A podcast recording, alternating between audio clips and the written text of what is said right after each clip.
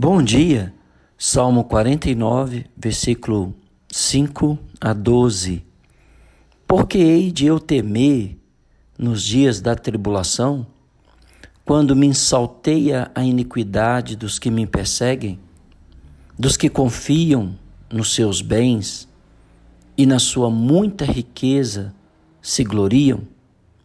Ao irmão, verdadeiramente, ninguém o pode remir nem pagar por ele a Deus o seu resgate, pois a redenção da alma deles é caríssima e cessará a tentativa para sempre, para que continue a viver perpetuamente e não veja a cova. Porquanto, vê se morrerem os sábios e perecerem tanto o estulto quanto o inepto, os quais deixam a outros as suas riquezas o seu pensamento íntimo é que as suas casas serão perpétuas e as suas moradas para todas as gerações. Chegam a dar seu próprio nome às suas terras. Todavia, o homem não permanece em sua ostentação. É antes como os animais que perecem. Quando você olha para esse salmo com a mente do salmista, ou com a mente judaica, no momento desse escrito, você não vê distinção entre o bom e o mal. Quando a morte vem, nivela todo mundo. Mas aqui está o fato da ostentação do rico em achar que com seu próprio dinheiro pode evitar sua morte. Hoje é muito comum na nossa sociedade, no nosso mundo, ver pessoas tentando prolongar os seus dias de vida nesta terra, com dietas absurdas, com tratamentos caríssimos, outros até se congelam para ter uma vida após esse momento de tribulação e angústia que eles vivenciavam ou querendo viver eternamente. Mas o texto é, é, é, claro: o texto diz: ninguém pode pagar a Deus o seu resgate para que continue a viver perpetuamente e não veja a cova. Aqui o salmista não tem a mentalidade cristã que nós temos de vida após a morte.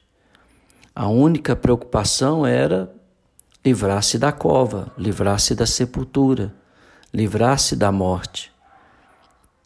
Coisa que nenhum de nós podemos fazer. A não ser que Jesus volte, todos nós morreremos.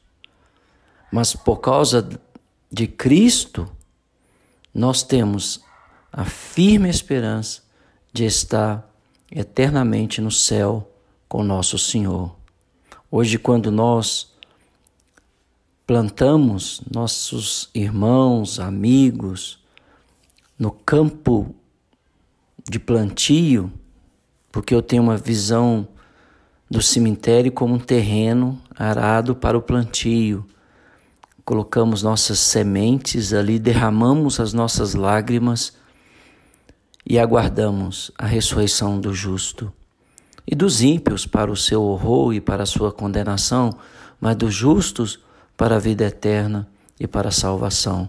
Mas essa doutrina não estava aqui presente nestes salmos. O único objetivo do rico era salvar-se da morte física com seu dinheiro.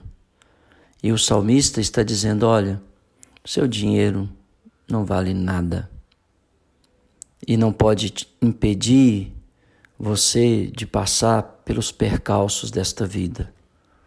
E esta é a mensagem: que nossa influência, nossos bens, nosso dinheiro, nossos recursos não nos impede de passar por percalços, dificuldades que faz parte desse mundo amaldiçoado por Deus por duas vezes, no Éden, quando Deus disse: Maldita é a terra por tua causa, e em Caim, quando Deus disse: A terra não dará mais na sua força.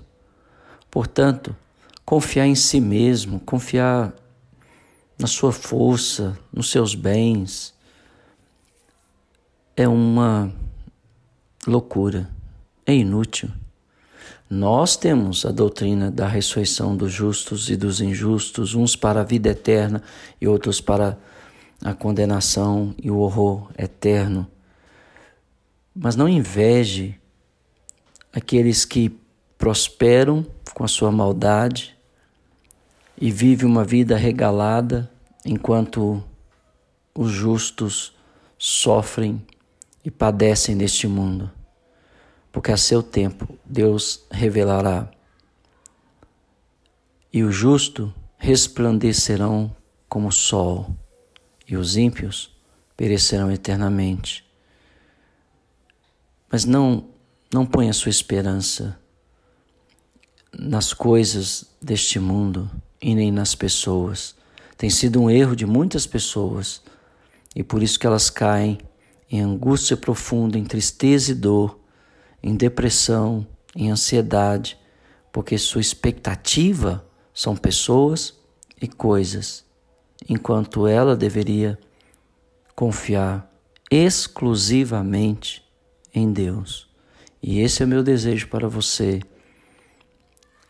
que você possa confiar exclusivamente em Deus e que você possa ter um ano abençoado. Que Deus te abençoe.